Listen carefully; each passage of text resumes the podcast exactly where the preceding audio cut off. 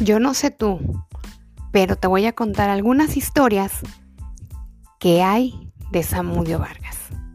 Resulta que hace muchos años me puse a platicar con un prefecto y le dije, bueno, Samudio es una escuela muy vieja. ¿Qué historias interesantes tendrá? ¿Y qué creen que me dijo? No sé. Le puedes preguntar a los intendentes. Y eso fue lo que hice. Era de tarde. Ya habían salido todos los chicos y por alguna extraña razón yo me había entretenido con un padre de familia. Eran aproximadamente las 8.15 de la noche y me encontré a uno de los intendentes llamado Martín y le dije, Martín, Samudio es una escuela muy antigua. ¿Alguna vez te han asustado?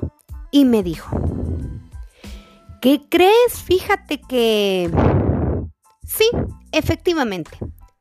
En una ocasión, en fin de semana, hice guardia y me puse a limpiar todos los salones.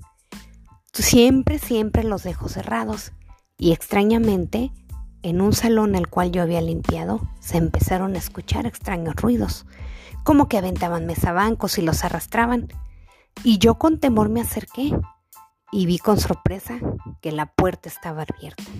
Me asusté un poco porque la única persona en la escuela era yo.